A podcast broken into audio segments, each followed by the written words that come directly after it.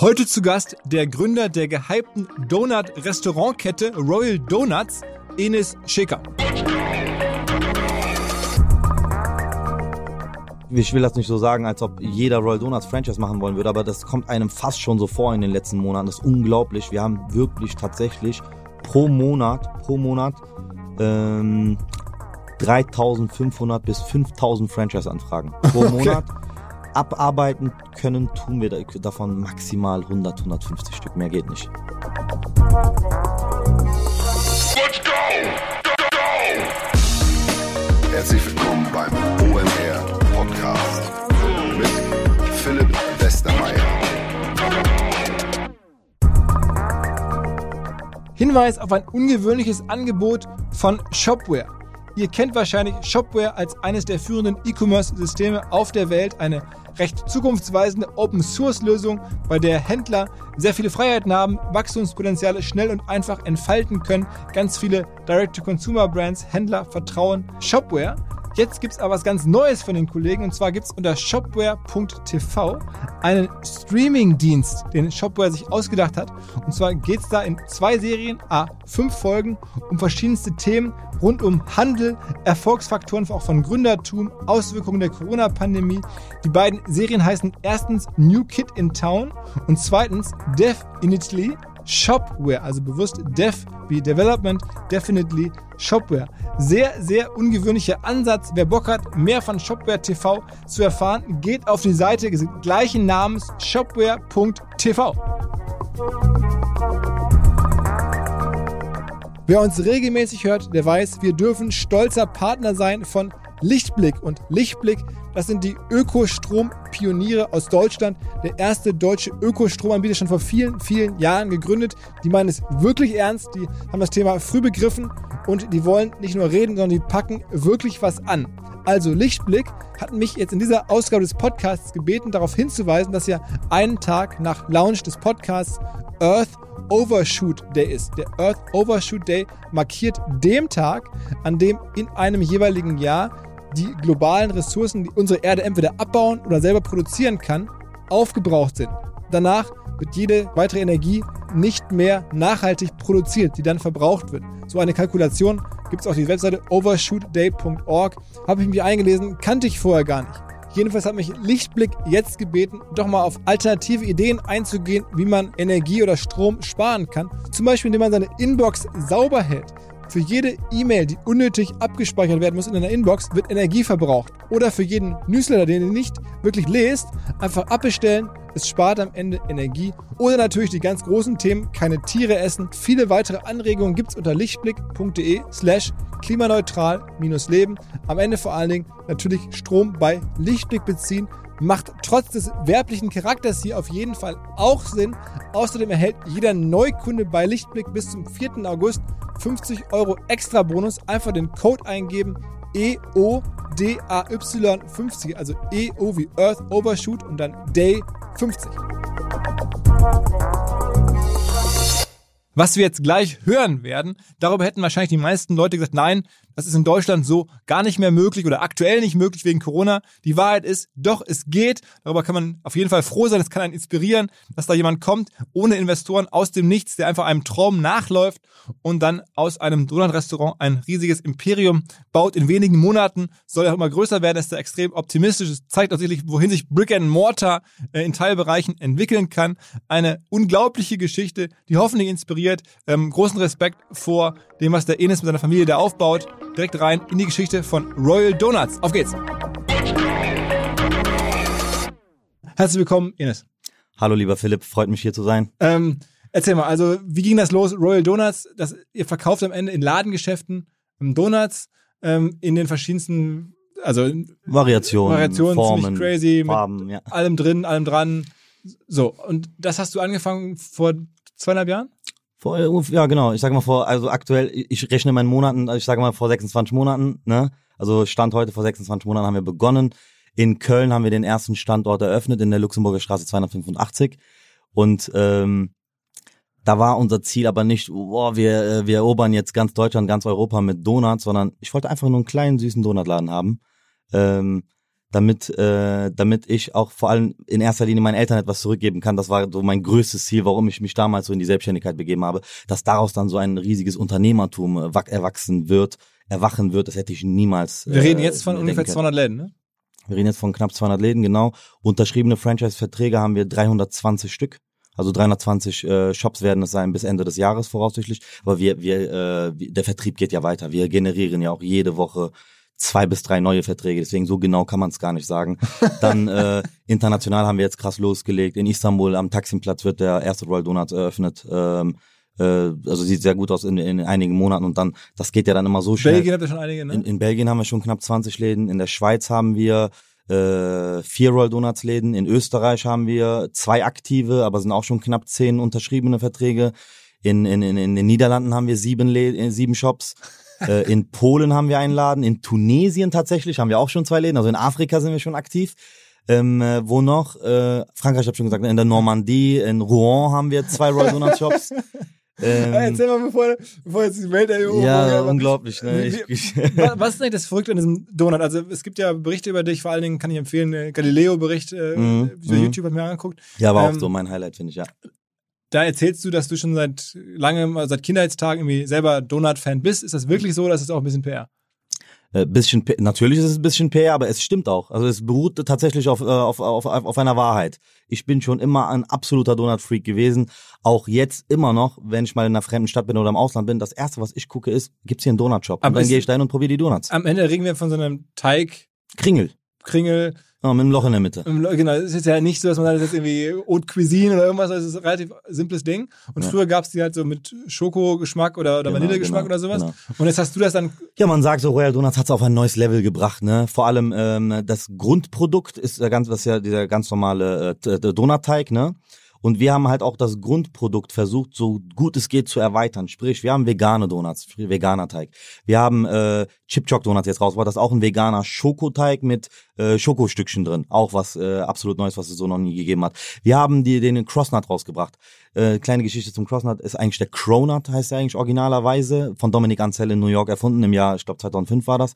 Und das ist ein Hybrid aus Donut und Croissant. Ne? Sieht aus wie ein Donut, aber vom Teig her, vom, vom Aufbau her ist es halt ein äh, Hybrid aus Croissant-Teig und Donutteig, also Blätterteig und äh, Donutteig. Auch total, äh, total interessant, ist auch, äh, sind auch wirklich unsere Bestseller, die Crossnuts. Aber also wir, warum wir den halt Crossnut nennen, ist, weil das, der Begriff Cronuts halt weltweit geschützt. Dann haben wir halt Crossnut weltweit Aber geschützt und das ist jetzt unser Also, Begriff. als es losging, ich meine, du, du bist jetzt wie alt? 26. 26. Das heißt, du hast studiert, irgendwie BWL studiert? Nein, nichts. Nee, ich komme nicht aus dieser Welt. ich habe ich hab ganz normal mein Abitur gemacht in Aachen, Mhm. äh, mein Abitur abgeschlossen, dann habe ich an der RWTH, Rhein-Westfälische Technische Hochschule in Aachen, ähm, Mobilität und Verkehr, also Verkehrsingenieurswesen, so in der Art, äh, habe ich meinen meinen Studiengang begonnen. Tatsächlich nicht aus eigenem, äh, eigenem Antrieb, sondern ich wusste, ich muss irgendwie studieren, damit ich vorankomme, weil ich war so im Nichts. Ich wusste nicht, was, was wird aus mir, was will ich machen. Unternehmertum etc. war nie Thema. Also meine Mutter ist äh, Putzfrau, mein Vater ist Hausmeister. Ich bin äh, mega stolz auf meine Eltern, sind die besten Eltern der Welt. Aber die haben mir nie das in die Hand geben können, dass es so ein, dass es sowas überhaupt gibt. In der Schule ja sowieso nicht. In der Schule gab es ja immer nur entweder Ausbildungsbetrieb oder Studium. Da wurde einem ja nie nahegelegt, hey, oder aber du entwickelst eine coole Idee oder du hast irgendeinen Input, wo du dir sagst, das hat es noch nie gegeben und machst dich selbstständig in diese Richtung. Das hat es ja nie gegeben. Dieser Impuls wurde mir nie gesetzt, noch nie. Da, da bin ich quasi durch Zufall drauf gekommen. Und wie? Und äh, da, da komme ich jetzt zu, also mein, mein Studiengang habe ich nach dem vierten Semester, wurde ich glaube ich exmatrikuliert, Hömer, äh, durchgefallen, dritte Mal, katastrophal. Ähm, war auch, teil- muss ich mir jetzt, kann ich mir auch im Nachhinein so eingestehen, war wirklich für meine Eltern gewählt, der Studiengang, damit ich irgendwie was mache, worauf meine Eltern stolz sein können, damit ich denen auch meinen Eltern finanziell was bieten kann. Also das hat sich immer viel um meine Eltern gedreht, weil ich ihnen einfach was zurückgeben wollte. Und ähm, auf jeden Fall exmatrikuliert, raus aus dem Studium, Eltern, äh, Eltern äh, totunglücklich gewesen, auch geweint, alles Riesendrama gewesen. Alles schön und gut, man muss nach vorne schauen. Und dann hab ich, äh, beziehungsweise wurde ich ähm, aufmerksam gemacht auf so eine Promotion-Aktion von Vodafone. Auch lustig. Ich hab ja, Vodafone, ich ja. hab, Ich hab, äh, hier, der Dings, ähm, vom Four Bros, der war ja bei E, e Plus, ja, ne? ja, ja. Äh, Ich, da hab ich die Parallele auch direkt gesehen. Krass. Kennt, ihr- kennt ihr noch gar nicht? Was, bitte? Weil der ist aus Nein. Dortmund. So, so Wir, wir kennen uns nicht, wir müssen uns auf jeden Fall mal, mal kennenlernen. Ein sehr, sehr sympathischer Dude. Ähm, dann habe ich mir, wurde ich darauf aufmerksam gemacht, dass Vodafone eine Promotion stattfinden lässt und da fand dann jemand, der mich kennt, der das macht, dass ich sehr gut sprechen könne, dass ich sehr offen bin und sehr ähm, also kommunikationsfreudig und da musste man dann auf der Straße so Leute ansprechen, die an so einem Rädchen teilnehmen und so, ne?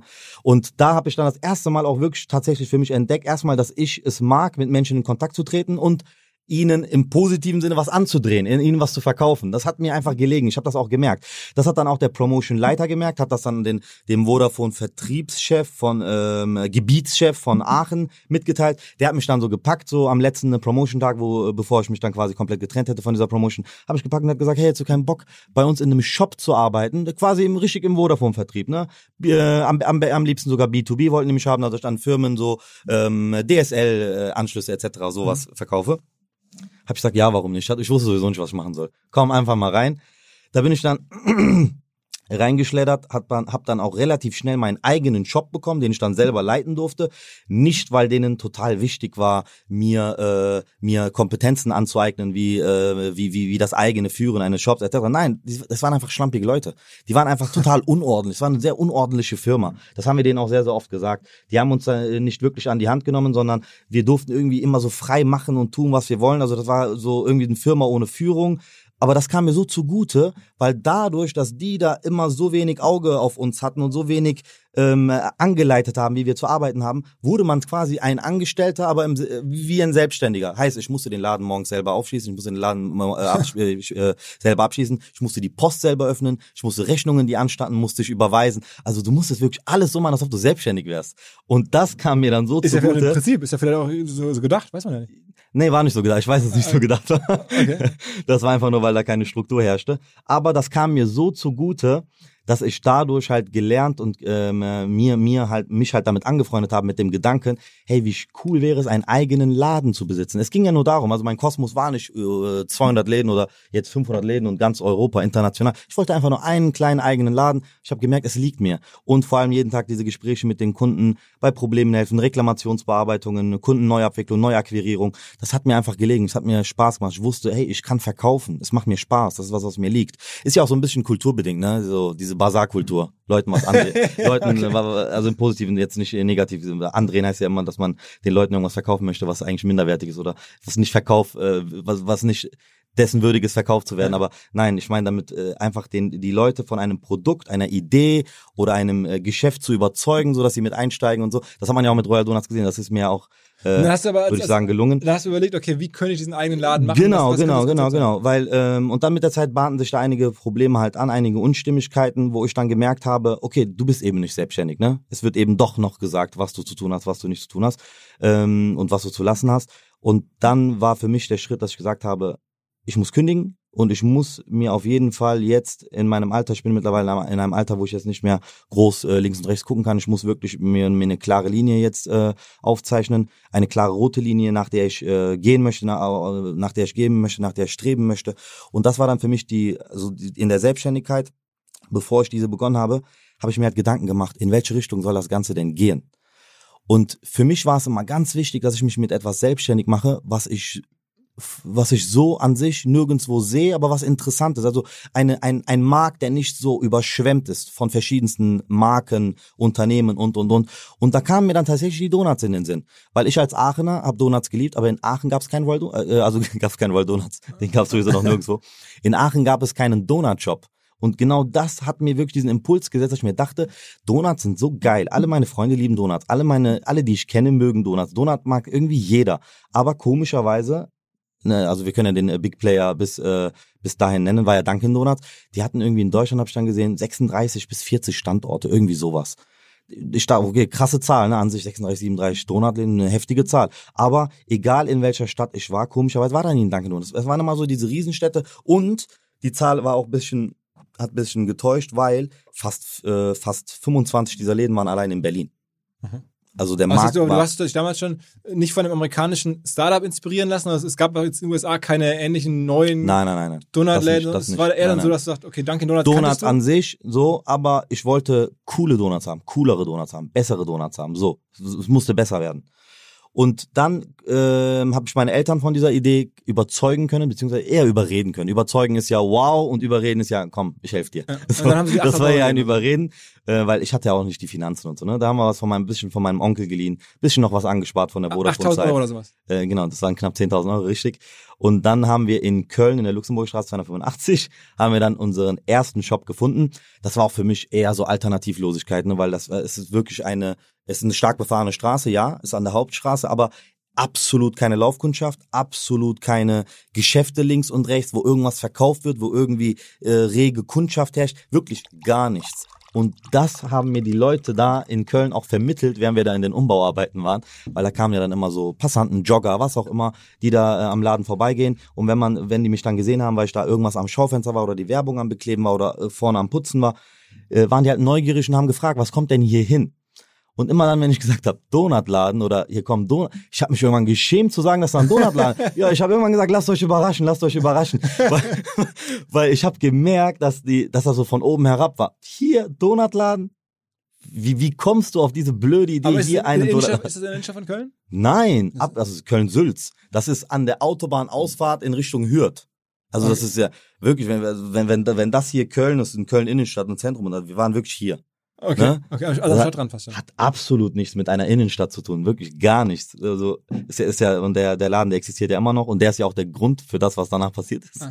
Ähm, das ist ja das Lustige. Also wirklich unsere Nachbarn, die waren äh, auch auch die Nachbarn teilweise ähm, haben da wirklich mit so mit Spott kann man schon sagen, ne, mit freundlichem Spott natürlich. So, ha, Donuts hier. ja, seid, seid ihr euch da sicher? Ne? Hier ist ja eher so ein veganes Viertel, eher so gesund sind die Leute, die joggen hier viel und so. Passt, passt das hier wirklich rein? Da habe ich mich auch selber gefragt, boah, passt das hier wirklich rein? Ey, Ennis, was machst du, ey, wenn das nicht Und läuft? hast du die Dinger dann selber gebacken und so? Oder Bitte? hast du die dann selber, wo kamen die dann her, also die Donuts selber? Wo hast du die hergeholt? Ähm, äh, ich habe ich hab dann ähm, äh, mit einer Recherche begonnen, also quasi, wie kann ich die zubereiten, wo kann ich die zubereiten, mit wem kann ich die zubereiten. Und wir haben da relativ schnell, ähm, habe ich dann Kontakt geknüpft mit einem Bäcker, ähm, der mir die, der mir die zubereitet hat. Der hat mir äh, einige Rezept, einige Rezepturen hat er mir dann fertig gebacken. Die waren, das waren auch am Anfang gebackene Donuts. Ähm, die hat er mir gebacken und präsentiert. Und ich habe dann quasi nach, nach drei, vier Versuchen hab schon gesagt, hey, das ist genau das, wie ich es mir vorstelle. Und er hat uns dann quasi damit beliefert. Er hat uns damit versorgt. Er war auch in, äh, nicht in Köln, das war in nee, äh, Willig, ist Nähe, äh, Nähe Krefeld, so Ah, ah. halbe Stunde von Köln ungefähr, halbe Stunde, 40 Minuten von Köln. Er hat uns da die, die ganzen Sachen zubereitet, die ganzen Sachen gebacken und wir haben dann, dann in der Küche bei uns im Royal Donuts, haben wir die ganzen Sachen verziert, gefüllt, dekoriert und quasi weiter veredelt. Ne? Das waren so die Anfänge. Und dann ähm, erinnere ich mich halt an den erst, an, an, also an den Eröffnungstag von Royal Donuts. Ne? Da hatten wir, glaube ich, auf Instagram, da habe ich das versucht, so groß wie möglich anzukündigen, hatten wir, glaube ich, so knapp 200, 300 Abonnenten und so. Das war, das war schon eine sehr heftige Zahl für mich. Und ähm, den Tag haben wir abgeschlossen mit, ich glaube, 300 Euro Kasse. Ne? Wirklich von äh, morgens 11 Uhr, 12 Uhr geöffnet und dann abends um 19 bis 20 Uhr haben wir den Laden geschlossen, waren 200, 300 Euro in der Kasse. Und äh, ich dachte mir, wow, habe hab ich mich mit meiner Frau so umarmt und gesagt, wow, an einem Tag mit Donuts knapp 300 Euro verdient. War eine unglaubliche Zahl für uns. Ne? Wenn, wenn heutzutage ein Royal Donuts äh, diese Kasse machen würde, würden wir sagen, was läuft schief bei dir? Also das ist ja, das sind ja, das ist ja keine Relation mehr. Aber damals war es für uns äh, eine, eine tolle Zahl. Und ähm, glücklicherweise stießen wir relativ schnell auf unglaublich viele positive Resonanzen. Also die Leute fanden die Donuts toll. Wir haben ja auch direkt vegane Donuts angeboten, womit die Leute gar nicht gerechnet haben, weil Dunkin' Donuts beispielsweise hatte keine veganen Donuts. Wir hatten als erste deutsche Donutmarke vegane Donuts Aber habt Markt schon ordentlich bei Instagram gepusht, ne? Was heißt ordentlich gepusht im Rahmen unserer Möglichkeiten. Ich hätte jetzt kein Geld, kein Budget für irgendwelches Marketing, für irgendwelche Werbung. Ich habe wirklich einfach bei uns in der Küche, bevor wir produziert haben, ein paar Bilder äh, von äh, paar aus meiner Sicht coolen, schönen Donuts gemacht, hab die gepostet und äh, das war's. Das war so am Anfang die Werbung. Und da haben wir vielleicht am Tag 10, 20 neue Abonnenten bekommen. Also das war jetzt kein Boom, Wachstum und alles geht auf einmal durch die Decke. Das war ein Jahr lang wirklich kämpfen, ne? Das war wirklich ein Jahr lang kämpfen. Und äh, wir hatten ja auch ein Jahr und zwei Monate lang einen einzigen Laden. Dieser, dieser Wachstum, der kam ja erst viel, viel Und was später. hat dann dazu geführt, dass dann so ein, so ein, auf einmal so ein Durchbruch kam? Ja, das hat so eine ähm, äh, sehr tolle Eigendynamik entwickelt, als wir angefangen haben. Influencer beispielsweise anzuschreiben, Influencer mit großer Reichweite. Die erste, die uns damals zum Beispiel, äh, sind, sind wir ihr bis heute noch dankbar, äh, in, im großen Stil gepostet hat, war zum Beispiel Bibis Beauty Palace. Die hat dann, zu euch die hat dann, äh, die hat einfach angerufen. Die hat gesagt, ey, einmal eure gesamte Speisekarte. Und dann dachten wir so, wie einmal die gesamte Speisekarte? Das haben wir noch nie gehört. Ja, einmal die gesamte Speisekarte. Und dann, als sie ihre Daten durchgegeben hat, habe ich das kurz gegoogelt und dann war mir klar, wer das ist. Da ich, boah, krass. Und das, das war schon ein toller Moment. Und, Und da die waren wir immer noch. Gefunden? Ja, ganz durch Zufall gefunden. Einfach wahrscheinlich in Google eingegeben, Donuts oder sowas. Und Und lebt auch in Köln, oder? ja, er lebt auch in Köln, Ah, richtig. okay. Und äh, da haben wir sie beliefert, das hat sie dann auf YouTube gepostet, hat auch über zwei, drei Millionen Klicks bekommen. Das hat uns ein, äh, auf jeden Fall so eine Hy- Hype-Anstoß gegeben. Auch die ganzen anderen Influencer aus Köln. Also dafür war halt Köln auch echt einfach die richtige Stadt, ne? Das ist ja, da ist ja voll mit Influencern, wirklich voll mit Influencern. Ist ja in Hamburg, glaube ich, nicht anders. Hamburg, Berlin, München, so in diesen ganzen groß, äh, modernen Großstädten heutzutage, voll mit Influencern. Was uns, unserer Marke auf jeden Fall zugute kam. Aber nicht nur das, weil was bringt es, wenn Influencer etwas promoten und zeigen und tun, aber das Produkt einfach uninteressant ist. Es lag auch maßgeblich, es war, waren unsere Produkte schuld dran, ne? Weil wir wirklich geguckt haben, was gibt es auf dem Markt noch nicht, was wir verbessern könnten. Und das war auch einfach dieses Pompöse. Wir haben ja so Donuts äh, kreiert, schon damals, die sahen aus wie, wie Cupcakes, ne? Also wirklich mit Füllung drin, mit Füllung drauf, mit, mit dicken Schokoriegeln drauf, mit dicken Erdnussbutterlinien, Bist du frische mit so Nüsse drauf. Da, dass du da irgendwie Marshmallows Ja, so, drauf... so ein Creme, Creme Brûlée Donut mit flambierten Marshmallows drauf. Oder das, was du gesehen hast, wahrscheinlich auch- Galileo, dieser Kakao-Donut, Ja, ja. ne?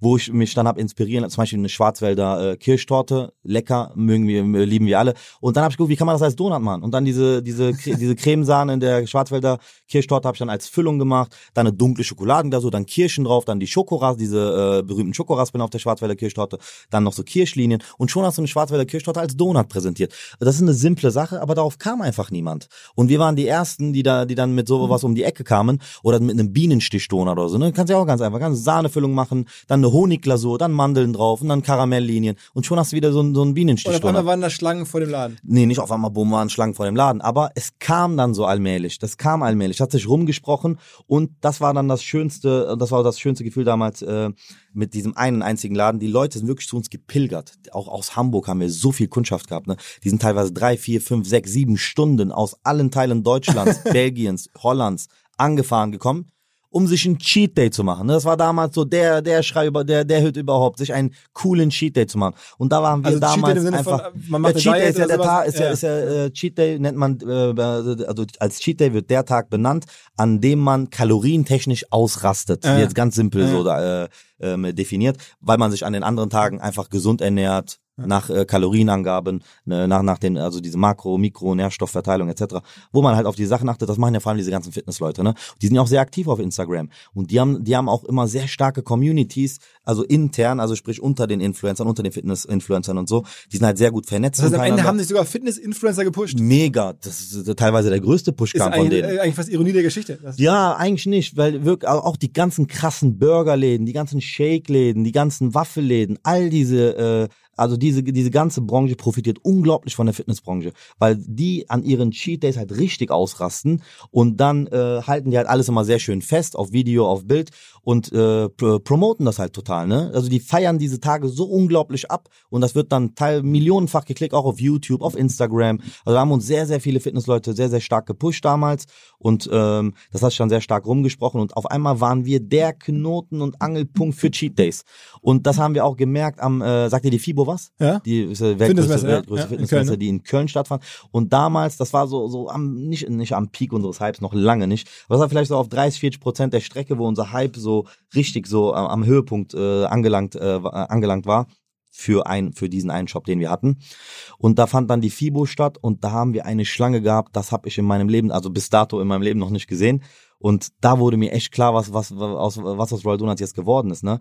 Ähm, äh, da musst du dir überlegen, da sind ja die ganzen Leute auf diese Expo, auf die, auf die Messe da gekommen.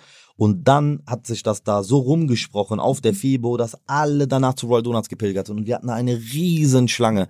Die gingen vielleicht 200, 300 Meter. Und nur muskelbepackte Leute und Skinny Girls und die sind da alle in den Schlangen und warten alle auf, äh, eine, auf eine Donutbox mit 2.000, 3.000 Kalorien. Das war schon echt heftig. Und da kamen wir echt richtig ins Schwitzen in Und dann kam es auf die Idee, irgendwann zu sagen, jetzt mache ich daraus eine Kette?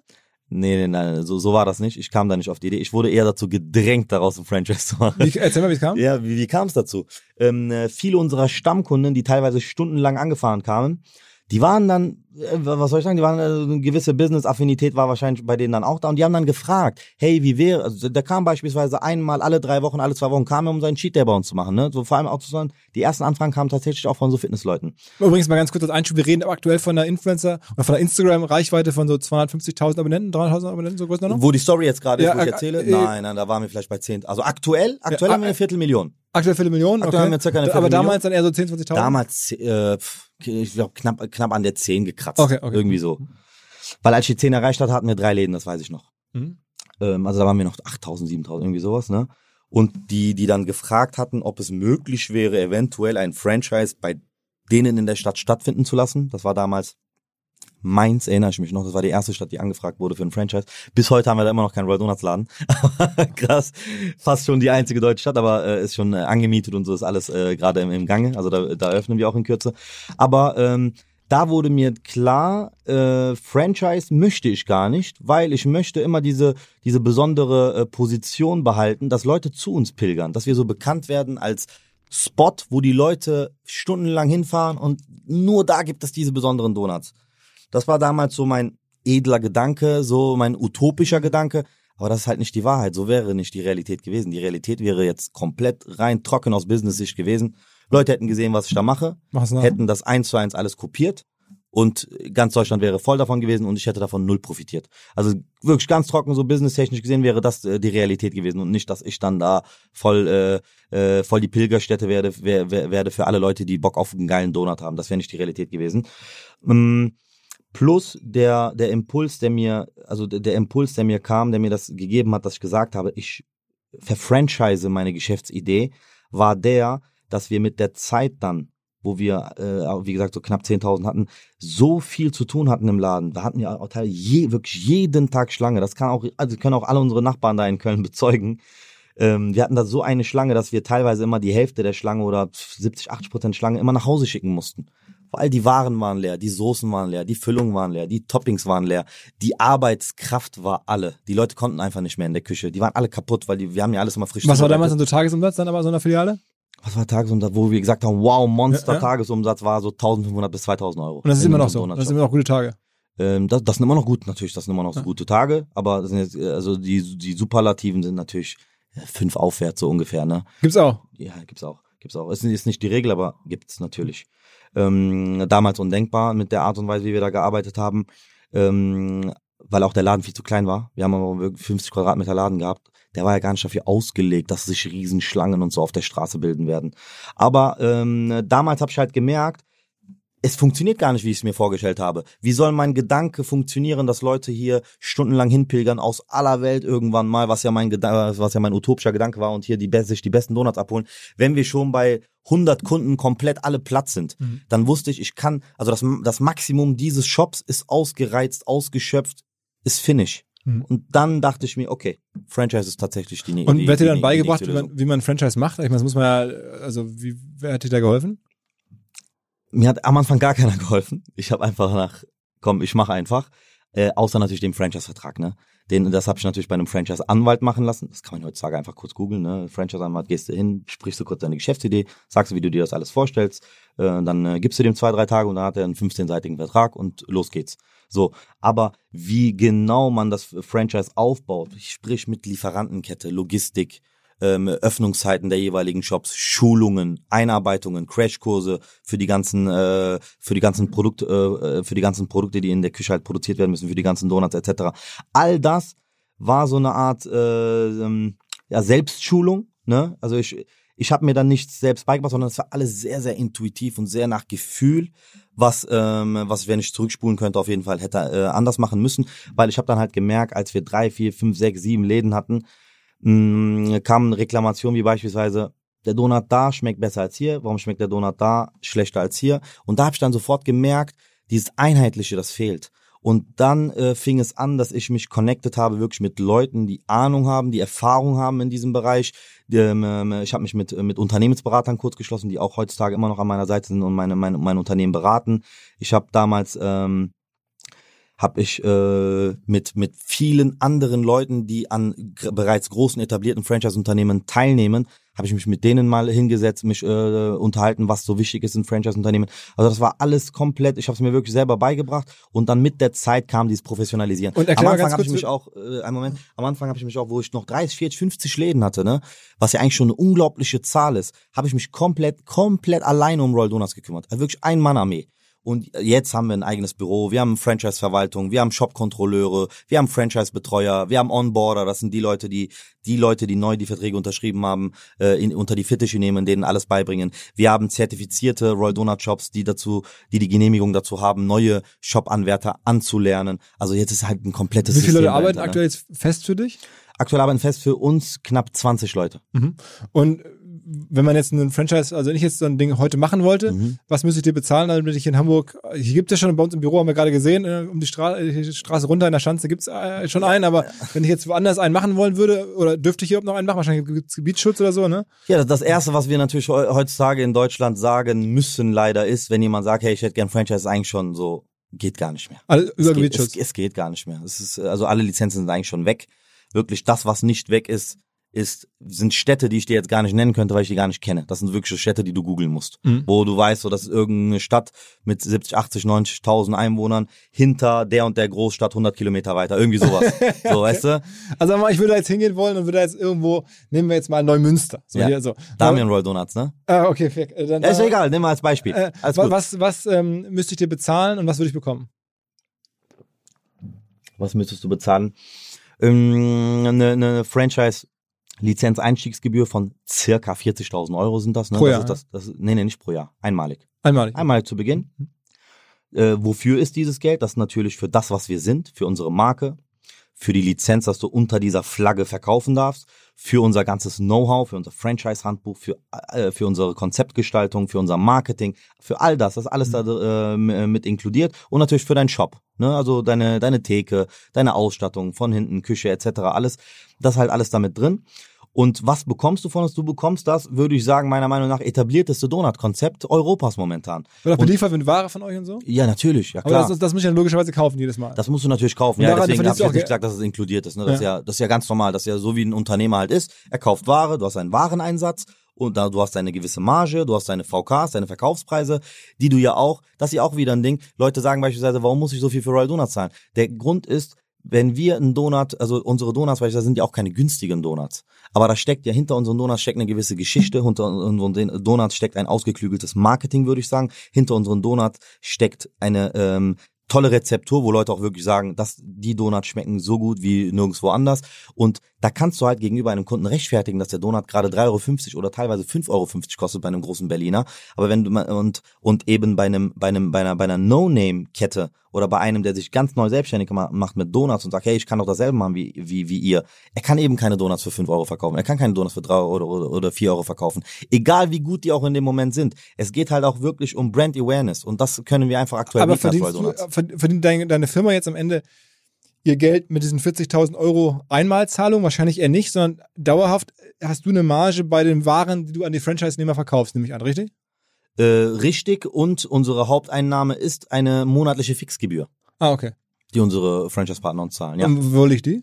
Die liegt ungefähr bei 1000 Euro monatlich. 1000 bis 1500 Euro, je nach Standort. Okay, und davon haben die dann auch weiterhin das dauerhafte Marketing. Das Ja, ja, klar, klar. Damit, damit finanzieren wir ja auch alles. Das, wir haben ja ein äh, wirklich riesiges Marketingbudget jeden Monat und damit finanzieren wir das natürlich alles. Ja. Und die ganze Overhead, irgendwie Verwaltung. Und logisch. okay, logisch. das heißt, alle es unsere Ausgaben werden gedeckt. drei Erlösströme. Einmal die Einmalzahlung. Einmal die monatliche Einmalzahlung, dann die monatlichen Zahlungen und natürlich unsere Kickbacks Von den, von den, von den äh, Lieferanten, genau, ja. Okay, und da hast du jetzt mittlerweile eine Großbäckerei, die deutschlandweit alle beliefert oder, oder europaweit? Du hast verschiedenste Bäckereien, mit denen du arbeitest? Wir haben äh, Kooperationsbäckereien, die mit uns zusammenarbeiten, nach unserer Rezeptur produzieren. Das sind äh, mehrere in Deutschland. Mhm.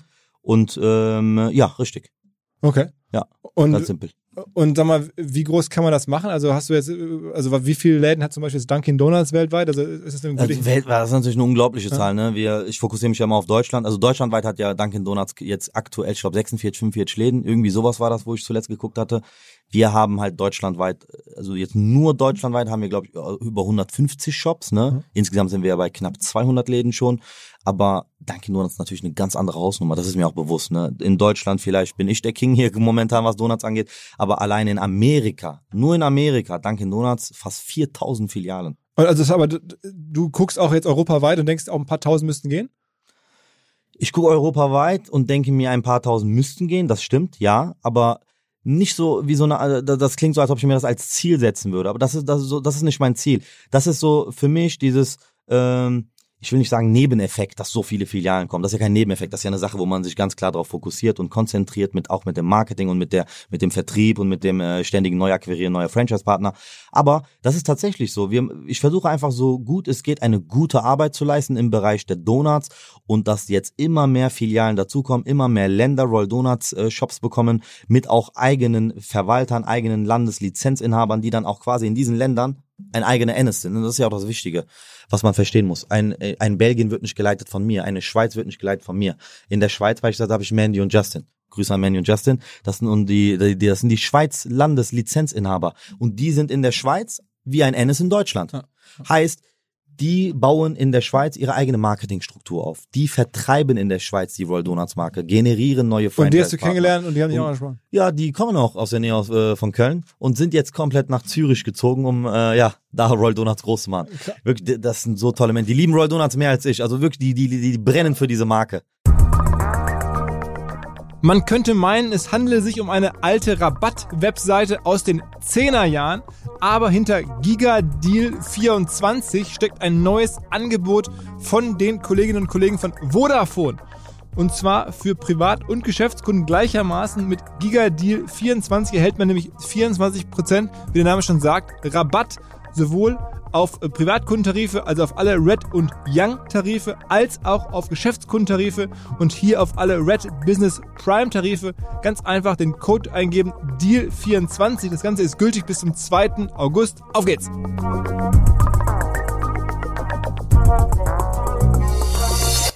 Und sag mal, aber die Firma gehört ähm, dir alleine. Also ich habe Ja. nochmal nachgeguckt, also beziehungsweise im Handelsregister, mein Kollege war ganz überrascht, da steht jetzt gar nicht, da steht gar nicht Sultan. Steht, ist das dein Vater oder? Das ist meine Mama. Deine Mama. Wa- Warum ist die da eingetragen? Die hatte auch Bock auf Business. Ah, was heißt, die Firma gehört deiner Mama eigentlich. ja, ich bin Geschäftsführer. Richtig. ja, okay. okay. Aber also Familienbetrieb. ja, ja, absolut Familienbetrieb Und natürlich. die arbeiten auch mein Vater ist auch ein Angestellter in der Firma, ja. Okay. Also, äh, äh, Mama ist unser Chef. kommen da jetzt nicht Investoren und wollen mitmachen oder sowas? Natürlich kommen Investoren wollen mitmachen. Beinahe wöchentlich kommen Investoren wollen mitmachen. Aber ganz klare Ablehnung. Äh, Warum nicht? Erstmal äh, würde ich mich sehr, sehr schwer mit dem Gedanken anfreunden, dass etwas, dass dieses Baby namens Royal Donuts, was wir hier äh, groß gemacht haben, auf einmal ähm, äh, Bestimmungen auch von links und rechts bekommen würde. Heißt, dass ich nicht mehr die Sachen alleine bestimmen kann. Aktuell ist es wirklich so, wenn ich bestimme, morgen ist Royal Donuts, kriegt Royal Donuts die Farbe blau, dann kriegt Royal Donuts die Farbe blau. Und ich möchte immer, dass es so bleibt. Ich bin kein machtgeiler Typ, ich bin keiner, der gerne irgendwas ausnutzt oder so oder seine Position ausnutzt. Aber wäre es tatsächlich so, dass ich wirklich noch Mitbestimmer hätte, links und rechts, ich würde damit nicht klarkommen. Mhm. Weil ich es halt auch von, von, von Stunde null an einfach komplett alleine mit meiner Familie aufgebaut habe. Aber machst du dir nie Sorgen, dass so ein Hype auch mal wieder vorbeigehen könnte? Ich hatte sogar mal geguckt, weil wenn man mal so Google Trends anguckt Mhm, oder da mhm. so, so, so Google suchen, da gab es schon, also es ist immer noch sehr viel Nachfrage da, aber die war auch schon vor ein paar Monaten noch mal stärker zum Beispiel. Also man könnte da jetzt Ja, da spricht, aber, da spricht aber was anderes an. Das ist ja, äh, wir sind jetzt im Sommer. Das ist ja ein Sommerloch. Das ist ganz normal. Das gehört zu jedem Gastronomie-Business dazu, dass wenn die Temperaturen wärmer werden, dass wenn vor allem jetzt diese ganzen krassen Lockerungen da sind, wo die Leute jetzt auch wieder in den Urlaub können und, und, und, Deutschland etwas leerer wird, die Leute etwas mehr Geld in die Hand nehmen für Urlaube, wegverreisen, mehr Eis essen, weil die ganzen Eisdielen aufhaben, mehr in, in, den Park gehen und, und, und. Also ich selber, ne, ich, ich meine, mir gehört die Marke, ich selber bei 30, 40 Grad habe keinen Bock auf Donut. Sag ich dir offen und ehrlich. Und natürlich geht die Nachfrage dann zurück. Das ist ganz normal. Und zurück zu deiner Frage, ob ich denn keine Angst habe, dass es nur ein Hype ist, dann äh, das, das, das eine, da, da würde eine kleine Gegenfrage von mir stattfinden. Was bedeutet für dich Hype? Heißt, was muss ich als Firma machen, damit du, Philipp, gehypt bist? Erklär mir das mal. schwierig. Ja? Äh, Das kann man so eins zu eins, glaube ich, nicht planen. Also ein Hype ist, glaube ich, äh, nur bedingt steuerbar, oder? Ja, aber ähm, äh, ich formuliere es mal anders. Ich, also beziehungsweise ich sag's dir, ich beantworte es dir.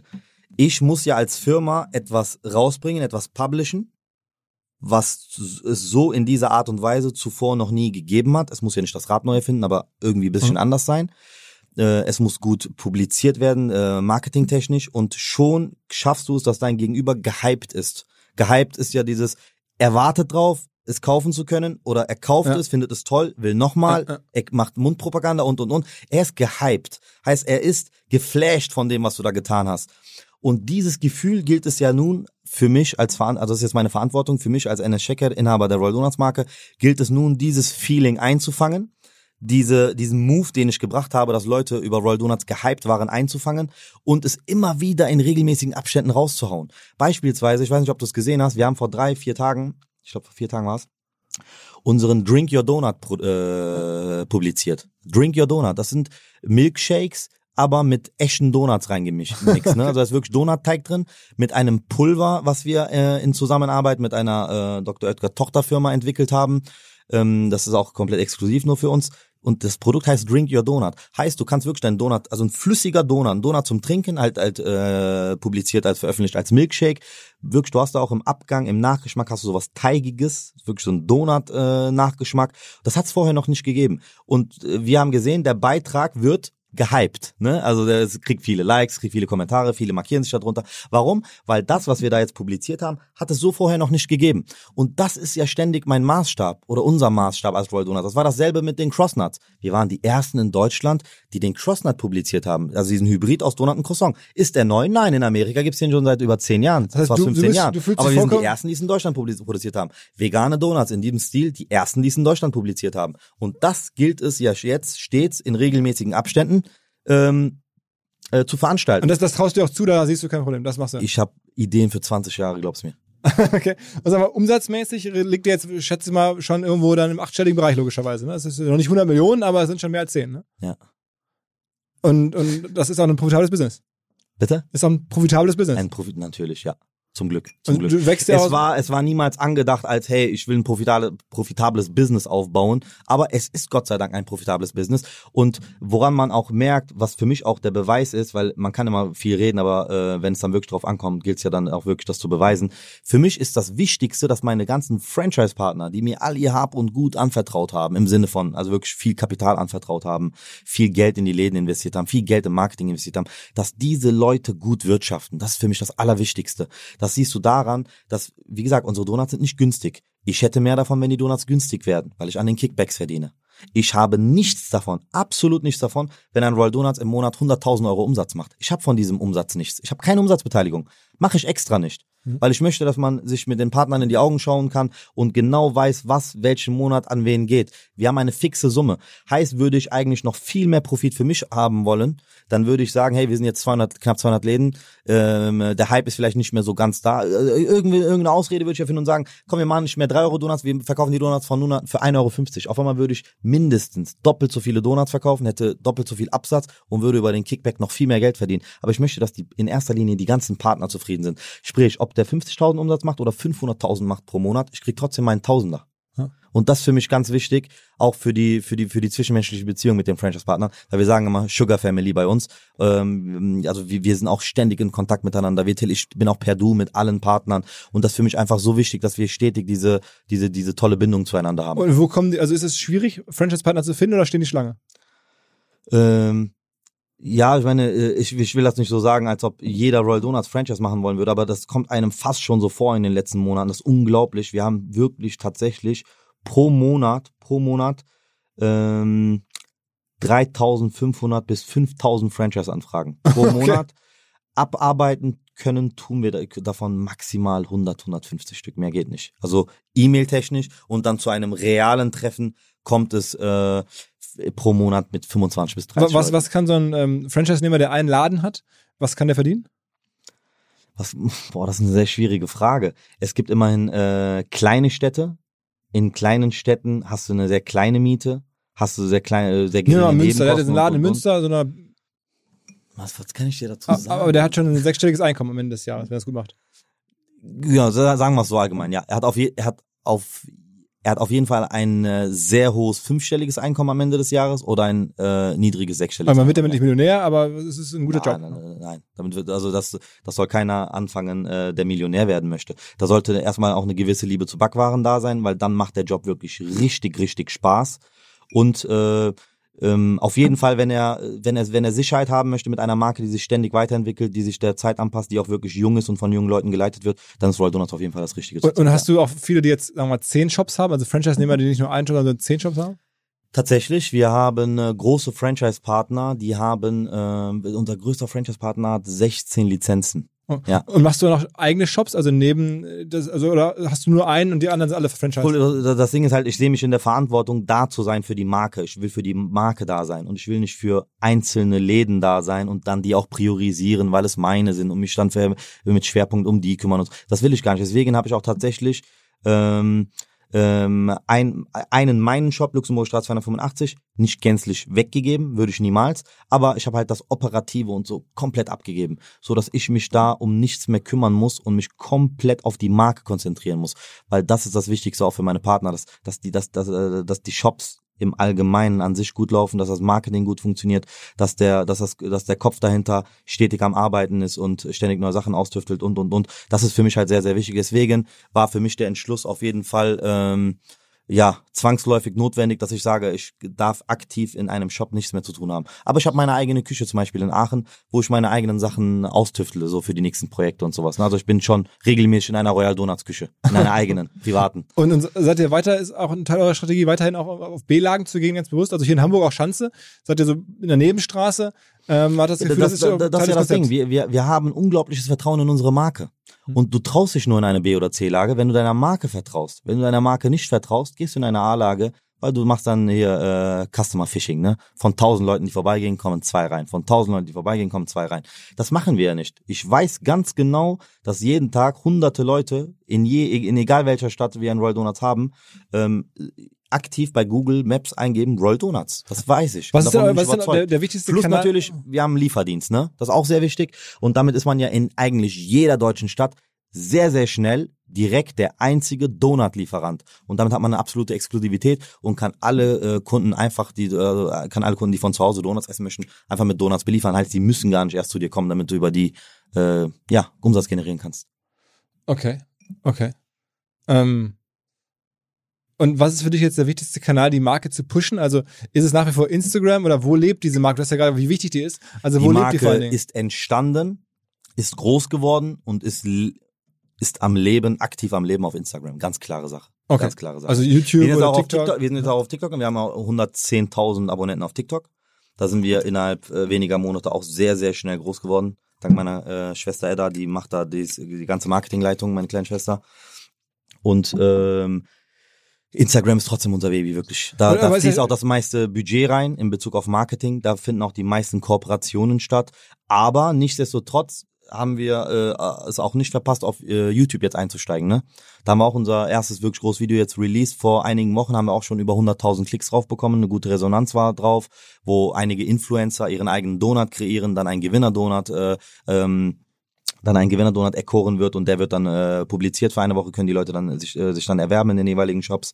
Also auf YouTube sind wir aktiv, TikTok sind wir aktiv, aber Instagram ist das aktivste überhaupt, weil auf Instagram haben wir ja auch fast vier, äh, nee, fast 300 Profile.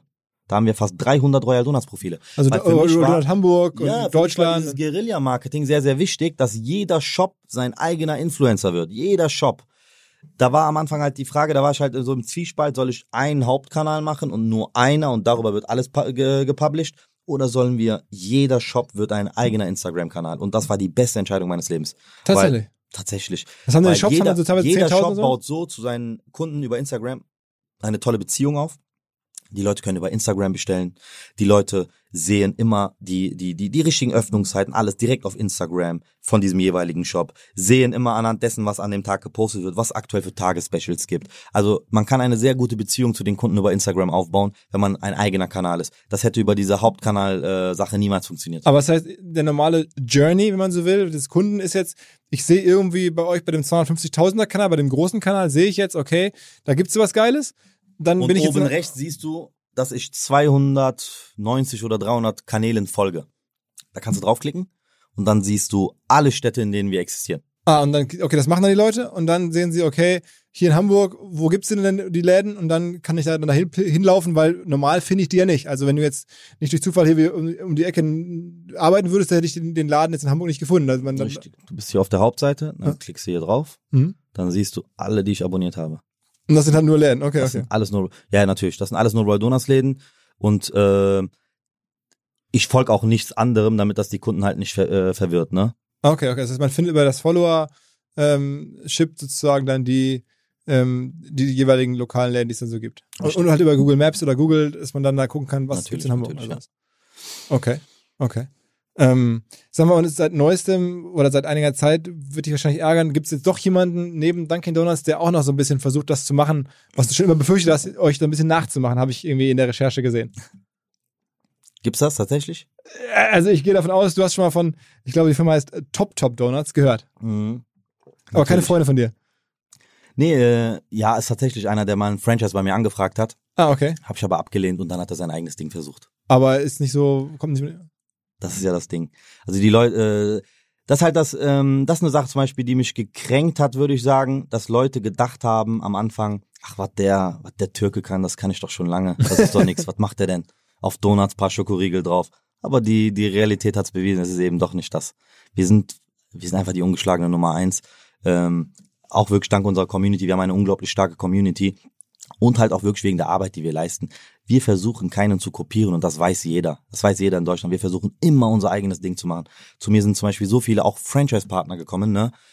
Kann man denen nicht übel nehmen. Die, das sind halt keine Unternehmer, äh, die, die, die dann in dem Moment so denken wie ich. Die sagen dann zum Beispiel, die, ähm, ähm, monatelang oder wochenlang, warum machen wir kein Bubble Tea? Warum führen wir kein Bubble Tea an? Warum führen wir kein Bubble Tea an? Jeder macht doch Bubble Tea, jeder macht doch Bubble Tea. Bubble Tea hat ja wieder so einen Hype Mhm, bekommen. Dann sa- meine Antwort ist immer wieder die gleiche. Du beantwortest dir die Frage gerade selber, warum ich kein Bubble Tea mache. Weil es jeder macht. Ich mache, ich, also Royal Donuts machen nichts, was andere machen. Royal Donuts macht immer ihr eigenes Ding. Deswegen auch Drink Your Donut und nicht irgendwas 0815. So, und die nächsten Sachen, die rauskommen werden, werden auch nicht 0815 sein. Wir sind wirklich immer, immer, immer am Aber du willst schon und mehr machen als nur. Donuts. Das ist schon vorstellbar. Mehr machen als Donuts. Also, ähm, siehst du jetzt dieses Drink Your Donut als mehr als Donuts? Ja, schon das ist halt Getränke, ne? Also Ja, ja, weil das geht, ja- geht ja in Richtung Getränke. Also im Bereich Backwaren möchte ich immer bei Donuts bleiben. Okay. Aber in verschiedensten Facetten. Das ist ja das Ding. Es kann ja rund sein, mit Loch sein, aber beispielsweise aus, keine Ahnung, Brioche-Teig, Hm. Waffelteig, Muffinteig, was auch immer. herzhafte So. Sachen. Äh, Herzhaft-Sachen auch, aber ähm, für mich, ich, Royal, Royal Donuts ist ein Sweet-Food-Konzept für mich. Und erstmal, ich möchte in diesem Sweet-Food-Bereich auch bleiben. Ähm, aber klar, die nächsten Schritte, die gehen dann auch, dass man Richtung herzhaft und so geht. Aber noch nicht, noch nicht. Noch, noch euch- sehe ich mich da nicht. Und hat euch Corona jetzt äh, am Ende sehr geschadet? Man stellt sich ja vor, die meisten Firmen waren dann auch geschlossen oder war das überhaupt gar kein Problem? Oder? Corona war ja einer der krassesten Booster für unsere Marke sogar. Denn in der Zeit, wo alle anderen Gastronomien, also in, in zweierlei Hinsicht, ne, jetzt aus Customer-Sicht, überall ist alles geschlossen, keine Restaurants, kein nichts. Aber alle Royal Donuts Läden haben auf. Warum? Weil wir waren ein, To- wir sind, wir waren und sind ein To-Go-Konzept. Heißt, du kommst, nimmst dir deinen Donut, gehst weg. Und das war ja zum Glück, Gott sei Dank, möglich. ja. nie Mhm. eingeschränkt oder nie, nie verboten. Eingeschränkt war es ja immer, ne, weil eine eingeschränkt nutzbar mit Maske etc., Abstand und und und. Aber äh, es war nie verboten. Und das kam uns unglaublich zugute, weil so wir, äh, weil wir so auf diese Art und Weise halt äh, diese ganze krasse Aufmerksamkeit gewinnen konnten in dieser Zeit, womit wir ja auch vorher keine Probleme hatten. Aber wie gesagt, das war nochmal ein unglaubliches Nitro für uns. Und ähm, aus Business-Sicht, aus Franchise-Sicht war das natürlich auch unglaublich krass. Also wir haben so viele Ex-Friseure aufgefangen, so viele Ex-Gastronomen, die vorher tolle Restaurants geleitet haben, so viele Ex, ähm, äh, die, die vorher so Kosmetikstudios und sowas hatten, die alle dann zu uns gekommen sind und gesagt haben, unser Business ist kaputt, unsere Läden sind zu. Könnt ihr uns äh, eine neue Möglichkeit bieten? Und da hat man so viele äh, also wirklich Franchise-Partner so, gewonnen. Ja, so eine tolle, das, das war, ich möchte nicht sagen, wir haben mit, also dank, äh, mit, also Royal Donuts und Corona eine tolle Symbiose, möchte ich nicht sagen. Aber wir haben halt so viele aufgefangen in so einer schwierigen Zeit und wir haben auch so vielen Unternehmern äh, neu, neue Möglichkeiten geboten, dass die dann äh, wirklich äh, wieder mit Freude in die Zukunft blicken konnten, weil wir dann, weil wir diese Leute einfach auffangen konnten und ein Business präsentieren konnten, was absolut Corona-konform ist und man da absolut keine Probleme hat, da noch gut zu wirtschaften. Aber du trägst auch kein Risiko aktuell, wenn jetzt einer von den, deinen Franchise-Nehmern irgendeinen Scheiß baut oder sich übernimmt oder zu viel Miete zahlt und, und, und, und sozusagen in, die Insolvenz geht, ist das für dich traurig, weil du dann die 1000 Euro nicht mehr bekommst im Monat aber das, oder nicht mehr beliefern kannst, aber du hast jetzt kein Risiko in den einzelnen Läden, ne? Ja, so, so möchte ich das nicht sagen, dass ich dann einfach nur traurig bin äh, wegen nicht erhaltenen äh, 1000 Euro. Äh, auch Ich hoffe, da hören jetzt nicht allzu viele Franchise-Nehmer von mir zu, aber es ist einfach so. Jeder, jeder, und jeder, der mich kennt, der weiß das auch. Würde ich sehen, ein Franchise-Nehmer ist so in Gefahr, dass er irgendwie seine Miete oder irgendwas nicht zahlen kann. Für den Moment natürlich, nur weil irgendwie Krise ist. Ich wäre der Erste, der sofort sagen würde, was ist die Miete hier? Nimm Überweis, Mhm. mach. Mhm. Zahlen irgendwann zurück, wenn es dir wieder gut geht. Also das ist, wie gesagt, das ist das äh, Verständnis von Sugar Family bei uns, dass wir uns gegenseitig helfen, dass wir einander helfen und nicht, ach komm, ich habe eh meine 200 Läden, 10 schließen, schließ, die 190 sind auch noch super.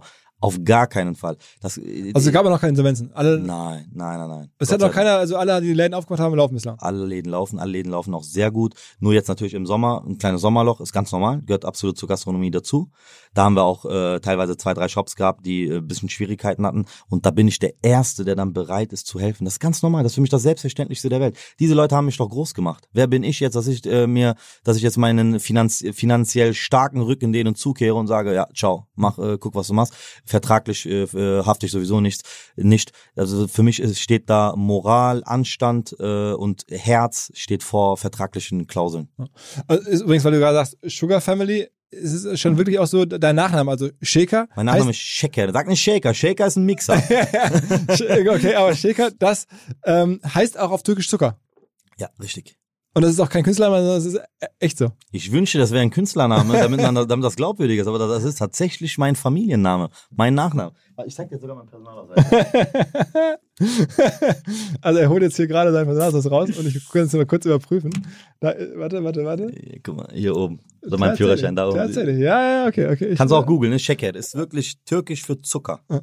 So, vor kurzem hatte ich einen Podcast gemacht mit Chata, dem Rapper. Bester Mann. Ähm, Wir kennen uns. Ja, ich, das nehme ich an, weil ähm, ich sehe euch äh, oder Royal Donuts regelmäßig in seinen Stories oder er, er ist irgendwie scheinbar auch jemand, der mehr oder weniger direkt für euch arbeitet und mit euch arbeitet.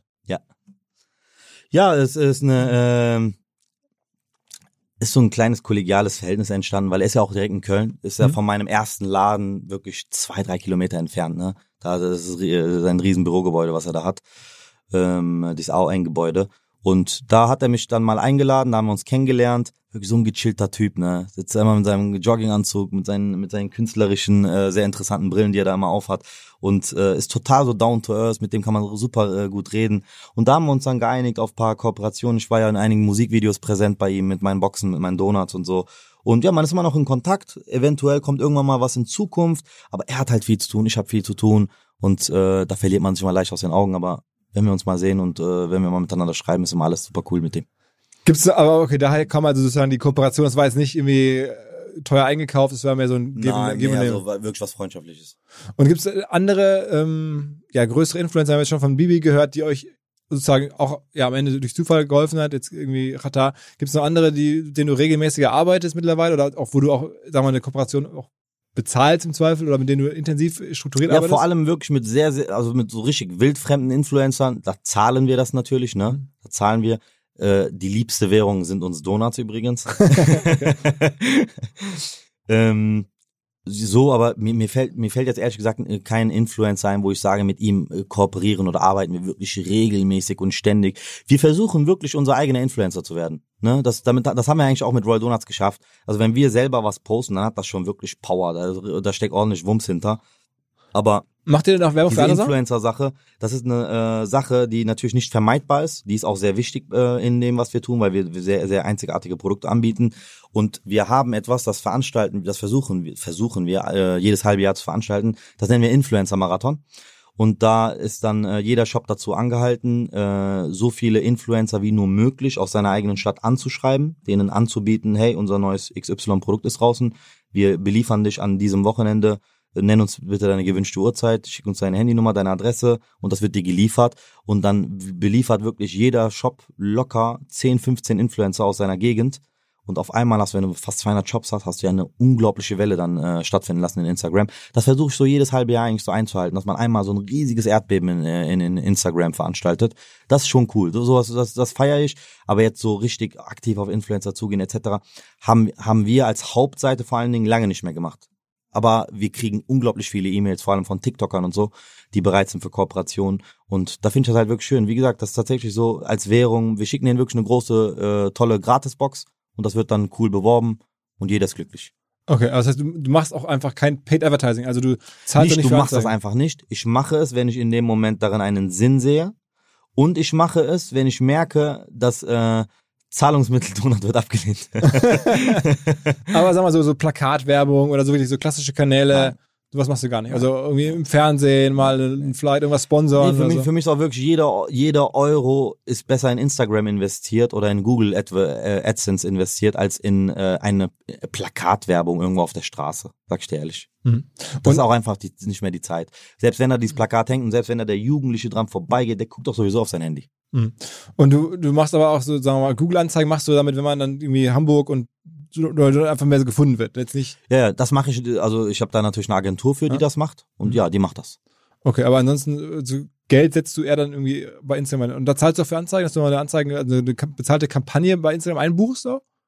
Äh, natürlich, na klar, na klar. Also äh, fünfstellig, also nied- niedriger fünfstelliger Betrag fließt auf jeden Fall monatlich in Instagram und Google. Man, man könnte ja auch so Fitness-Influencer sponsern oder irgendwie den so, äh, weiß nicht, so Fitness, also die nächste FIBO müsste doch eigentlich dann von euch gesponsert werden. So. Müsste eigentlich echt so sein, ja.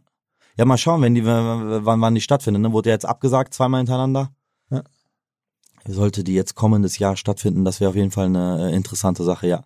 Aber wie gesagt, wir, wir konzentrieren uns sehr auf uns als Marke selbst, weil wir haben auch mittlerweile wie so eine Art Influencer-Charakter. Also wenn Royal Don wenn wir als Royal Donuts was, wir haben ja auch den blauen Haken und so, wir haben wirklich auch viel, äh, äh, viel Reichweite, die uns Instagram ermöglicht. Das merken wir ja auch, dass sie das wirklich so richtig frei ermöglichen, weil wir ja auch keinen Inhalt haben, der in irgendeiner Art und Weise zensiert werden müsste. Ne? Das, ist ja, das sind ja Lebensmittel, das ist ja nichts äh, über 18 oder sonst was. Und das funktioniert schon so alleine für sich sehr, sehr gut, ja. Jetzt hast du einmal das Know-how für Franchise, wie das funktioniert. Kannst du dir denn vorstellen, dass du jetzt sozusagen sagst, okay, jetzt habe ich hier irgendwann 1000 Royal Donuts, jetzt mache ich nochmal eine ganz andere Kette, weiß ich nicht. Es gibt ja im Franchise-Konzept gibt's ja von, von Scheiben, Scheiben, Auto wechseln bis zu, äh, weiß nicht, Pizza ausliefern, gibt's ja ganz vieles. Ich gehe tatsächlich wieder in ein äh, Franchise rein. Aha. Also wir, wir bauen gerade ein äh, Franchise-Unternehmen auf. Ähm, ich kann dazu jetzt leider noch nicht, nicht allzu viel sagen. Im Food-Bereich? Ja, ja, wieder im Food-Bereich. Ähm, ist noch alles sehr, sehr vage, aber tatsächlich, ich suche natürlich nach neuen Herausforderungen. Auf jeden Fall, klar. Okay, Ja. okay. Das heißt, da kommt, da kommt dann unternehmerisch, kommt von dir jetzt noch demnächst weitere Unternehmen Business. kommt das, genau. Und natürlich kommt unternehmerisch noch, äh, wo ich mich halt auch versuche hier zu etablieren, ähm, äh, weil ich das auch sehr, sehr, eine sehr, sehr interessante Sparte finde. Da bin ich übrigens auch mit dem äh, Damir, den Damir kennst du, ne? Von Ja, ja, House House of. Jazz, absolut. Genau, Partner von uns, ja? Ja, ja, ich weiß, ich weiß. Bin, mit dem bin ich doch hierher gefahren Ja, ja, heute. Ja. Ähm, haben, haben übrigens äh, fast fünf Stunden lang im Auto Qatar gehört, äh, Nemo, was haben wir, äh, der ist am Mitrappen, jedes Lied, der ist fast 40, ich dachte, was hat der damit zu tun, der ist voll am Start. Ja, mit dem Damir ähm, haben wir High Society. Mhm. Ähm, das ist eine, äh, eine Chili-Soßen-Startup, äh, also eine Firma und wir produzieren selber auch und äh, kaufen äh, von, von, von fremden Produzenten, wo wir halt darauf achten, dass wirklich kleine Handmade-Produzenten sind, interessante Chili-Soßen ein und äh, vertreiben und vermarkten die hier in Deutschland. Jetzt bald wirklich im großen Stil. Okay, okay, aber, aber dann nicht über Läden, sondern über, über den Großhandel dann. Ja, ja, über, also ähm, äh, das Wichtigste für uns, also der, der, der, der, äh, der Startpunkt für uns ist auf jeden Fall erstmal der Online-Versandhandel, ne, über, ähm, über, über, über so Packages, wo man sich dann verschiedene Chilisoßen zusammenstellen kann und bestellen kann, ne, von mild bis hin zu ganz scharf. Und das ist für mich auch eine sehr, sehr interessante Nische. Und das erinnert mich halt auch so an Royal Donuts ein bisschen. Es ist halt wie Royal Donuts auch am Anfang war. Jetzt hat man ja überall Donutläden, aber da, wo ich halt gestartet bin damit, es war eine interessante Sache, ein interessantes Produkt. Irgendwie liebt es jeder, irgendwie, kennt es jeder, aber es ist nicht so krass publik. Ne, das war der Donut für mich. Jetzt überall da. Genauso ist es mit Soßen. Also wer hat nicht zu seinem tollen Essen, zu seinem Fleisch, zu seinem Pommes, zu was auch immer, eine tolle Soße. Und wenn man da in die Supermärkte geht, sieht man immer wieder denselben langweiligen Kram. Und da finde ich, äh, kann man auch wieder in diese Nische also so wunderbar, Also du wunderbar weiter- einschlagen. Aber eigentlich, sag mal, man kann ja von, davon ausgehen, was du hört, wenn du die Firma jetzt verkaufen würdest oder auch jetzt mit dem Ergebnis, was du da jetzt produzierst, hast du ja bald ausgesorgt. Also Das heißt, du bleibst aber trotzdem hungrig. Meinst du jetzt Royal Donuts verkaufen? Ja. Royal Donuts wird niemals in meinem ganzen Leben verkauft. Ähm, einfach weil das für mich etwas Symbolisches ist. Das ist jetzt wieder eine Sache, man kann das natürlich so sagen, aber ich habe ich hab schon die ein oder anderen Angebote bekommen. Auch von Ähm, Dunkin' Donuts wahrscheinlich. Ist ja egal von wem, das darf ich nicht sagen. Haben die sich schon mal gemeldet aber- generell? Ja, man hatte, man hatte so einen kleinen Austausch. Aber Royal Donuts wird niemals verkauft. Weil das- Ding ist ja, für mich gibt es nur, also für mich ist es einfach so, für mich bist du reich und hast ausgesorgt und musst dir nie wieder Sorgen machen, wenn, wenn du nicht merkst, dass deine Miete abgezogen wurde von deinem Konto oder so. So, dann bist, bist du für mich schon reich. Wenn du nicht merkst, dass deine Miete von deinem Konto abgezogen wurde, das ist für mich schon Reichtum. Für mich ist nicht Reichtum, dass man da die Multimillionen anhäufen muss. Für mich bin ich schon reich und wa- was soll dann noch mehr danach kommen? Danach folgt, würde doch nur Le äh, Leere und Langweile folgen, wenn ich alles abgeben und verkaufen würde, was mich gerade so sehr erfüllt, wie jetzt zum Beispiel ein Royal Donuts. Deswegen, das wäre niemals Thema für mich. Und ähm, ein High Society mache ich nicht, weil ich hungrig bin, weil hungrig ist für mich gerade hungrig nach mehr Geld, nach mehr Umsatz, nach mehr äh, Reichtum. Ich bin hungrig, mir selbst zu beweisen, dass Royal Donuts kein Glücksfall war. Ich möchte zeigen, ich kann es, ich weiß, wie sowas funktioniert. Und bei High Society bin ich, äh, da bin ich halt quasi das Marketingmanagement und ich werde die, die ganzen Marketing-Sachen in die Hand nehmen, weil das auch das, was ich bei Royal Donuts am besten konnte. Werbung machen, Leute auf etwas aufmerksam machen, jemandem etwas verkaufen, andrehen. und das äh, möchte ich mir halt mit High Society auch wieder beweisen. Ich habe äh, auch wieder ein tolles Team mit dem Damir und mit dem Jasko, ist übrigens mein äh, General Manager auch bei Royal Donuts. Ich kenne ihn schon seit fast 20 Jahren. Grüße an dich, mein lieber Bruder, ich küsse dein Herz. Und ja, Äh, geil. Also ich meine, so schließt sich der Kreis. Ähm, ich, ich hoffe, wir sehen uns dann oder sprechen uns irgendwie dann, dann wieder, wenn die nächsten Dinger oder, oder zünden oder abheben oder wie auch immer. Also ich werde es auf jeden Fall beobachten. Äh, geile Geschichte. Äh, riesen Glückwunsch äh, Danke, zu dem Ding. vielen Ähm, Dank. Äh, also ich hatte den Laden schon häufiger gesehen, aber hatte keine Ahnung, dass so eine Story dahinter steht und habe es jetzt irgendwie auch dank Damir und meiner Kollegen hier das mal realisiert, was du da gebaut hast. Also ähm, ja, Wahnsinnsgeschichte. Es ist hoffentlich auch für viele, die es hören, inspirierend ähm, in irgendwelchen Bereichen sagen, okay, ich probiere es auch mal. Äh, ich glaube, wahrscheinlich muss man auch sagen, hast du jetzt, du, ich nehme schon an, du kannst es, aber es gehört aber ein bisschen Glück dazu, muss man auch sagen. Also du hast es auch schon Na klar, ich, ich wollte gerade auch sagen, also ich, ich schaue mir selber die Story von Royal Donuts an und denke mir, Wahnsinn. Ich denke mir selber, Wahnsinn, wie hat das funktioniert? Wie hat das nur geklappt? Also das ist wirklich ein Baustein nach dem anderen, muss zur richtigen Zeit am richtigen Ort, mit den richtigen Menschen, mit der richtigen Kundschaft, mit dem richtigen Geschmack, alles, da muss, da müssen so viele Faktoren stimmen, dass das dieses Zack und dann ab, dann läuft es. Und, und das, das ist ja das Ding. Wenn es einmal läuft, läuft's richtig. Wenn es einmal läuft und wenn es einmal an die richtigen Leute gekommen ist, dann, dann äh, wird es ein Selbstläufer ne? und dann läuft's wirklich von selber. Sondern gab es ein, zwei Momente, wo du dachtest, okay, crazy, also als Ratar dann irgendwie bei dir angeklopft hat oder Bibi oder was waren so die, da gibt es noch ein, zwei Momente, wo du sagst, das ist wirklich legendär. Das Oh, vergessen. crazy war für mich, als wir die E-Mail von Galileo äh, im Postfach hatten. Ich dachte, hör mal auf. Wann gab's denn jemals von irgendeinem äh, Ausländer, der in Deutschland irgendwas gerissen hat, irgendwas gemacht hat, eine Dokumentation? Wie, ihr wollt eine Doku über mich drehen? Das war das Heftigste überhaupt, was ich jemals in meinem Leben mitbekommen habe. Ich dachte auch immer eine Fake-E-Mail, Fake-E-Mail, Fake-E-Mail. Dann habe ich zum Jasko gesagt, ja, beantworte mal, ist sowieso nicht echt. Ja, und dann hat er telefoniert und dann mit ähm, Mit ProSieben, ne? Dann war das äh, ja, ja, mit Problem, ich, boah, ich, ich wollte gerade Jan, äh, Jan, äh, Jan Sommer, Jan Sommer, Jan Sommer, boah, sorry, wie auch immer du hieß, äh, toller Regisseur, mit dem wir da so viel Kontakt hatten. Ich bin leider so schlecht in Namen. Der äh, Jan Sommerfeld, genau, Jan Sommerfeld. Mit dem hat er dann, äh, der Jasko dann telefoniert, mit dem haben wir dann alles vereinbart und auf einmal stellt sich raus, das ist wirklich echt, das ist wirklich wahr. Und ähm, ich war dann auch in den äh, und dann halt der der wirklich krasse Moment war dann ich war ich war da in den Malediven und da war dann die Ausstrahlung von äh, von der Galileo Reportage in Deutschland und ich habe dann per Live mit meinem Handy halt äh, mit äh, zugeschaut und dann als das halt gepublished wurde ne was danach abging, das war unglaublich. Wir haben in, äh, zu dieser Zeit drei Monate lang, monatlich, ich glaube, 20.000 Franchise-Anfragen bekommen. Auch, wir, auch es war für mich auch ein wunderschöner Moment, wo Leute dann immer geschrieben haben, wie sympathisch ist der Ennis. Man merkt, wie er für diese Marke brennt, wie er für diese Produkte brennt. Man, äh, man sieht diese Leidenschaft dahinter, man sieht, dass da nicht ein trockener Geschäftsmann hinter ist. Das waren für mich die schönsten Momente, überhaupt so Sachen zu lesen. Und halt, wie gesagt, diese Galileo-Sache, das war das heftigste, das ist überhaupt mein, mein Meilenstein überhaupt. Worüber habe ich mich noch so sehr gefreut? Ich bin halt voll das Instagram-Kid, ich bin voll in Instagram drin. Deswegen war der blaue Haken für mich natürlich auch unglaublich. Blauer Haken ist ja so, die, so, so, bam, so, dich hat Instagram auch gesehen. So, Instagram hat dich bestätigt, dass du existierst, hat deine Existenz genehmigt. Das war für mich auch heftig, dieser blaue Haken. Das war auch so, so voll, die machen das so unspektakulär, ne? Die könnten das echt viel schöner machen, so mit Brief und keine Ahnung. Äh, wenn du deine App aufmachst, kommt so Feuerwerk, irgendwas. Ich bin so, ich wach so ne am nächsten Morgen auf, ich gehe so wie immer so auf Instagram, ich check so ab, was gibt's so Neues. Und dann sehe ich so zufällig neben meinem Namen, äh, ne- neben Roy Donuts blauer Haken. So unspektakulär, ne, wie die das machen können. So ein, so einen tollen Moment. Hast du einfach den blauen Haken. Kein Glückwunsch, keine E-Mail, kein nix, so. Ist, ist, ganz für, ist, für, ist für die ja Daily Business. Aber für mich war das ja so ein krasser, krasser Moment. Dann, dann bin ich voll ausgeflippt. Also blauer Haken, Galileo, was war noch heftig? Ähm, ja, mein, er, mein allererster Franchise-Shop war auch unglaublich. Dann dachte ich mir so wirklich so, boah, so fühlt sich das also an, wenn man es richtig geschafft hat. Ich habe einfach jetzt einen Laden, wo ich selber nicht stehen und verkaufen muss und trotzdem irgendwie werde ich daran Geld verdienen. Das war auch ein unglaubliches Gefühl. Zu wissen, und das ist ja dann der, also es gibt ja, du kannst ja einmal selbstständig sein und einmal Unternehmer sein. Selbstständig ist für mich, du kaufst, du erkaufst dir oder erschaffst dir deinen eigenen Arbeitsplatz. Das ist für mich selbstständig. Und Unternehmertum ist ja, wenn du da etwas dafür unternimmst, damit du äh, Geld verdienen kannst, vor allem passiv. Mhm. Das ist ja, für- also das ist aus meiner Sicht so Unternehmertum. Äh, und das war halt auch ein toller Moment für mich. Also der hundertste Laden, der 150. Laden hat in mir nicht die Emotion geweckt wie mein allererster Franchise-Shop. Ich glaube, sofort. Ne? Ja. Also Glückwunsch dazu ähm, und gesagt, wir bleiben in Kontakt. Ich werde es auf jeden Fall verfolgen. Vielen Dank, dass du gekommen bist. Danke, dass ich hier sein durfte, lieber Philipp. Danke sehr. Alles klar. Ciao, ciao. Tschüss.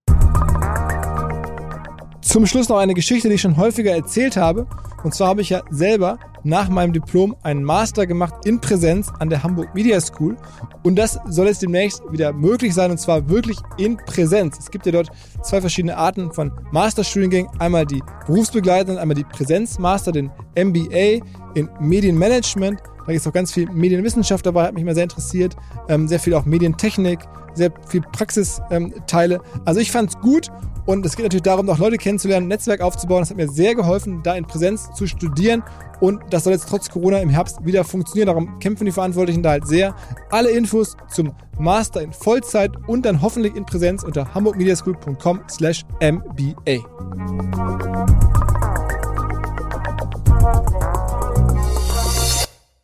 Dieser Podcast wird produziert von Podstars bei OMR.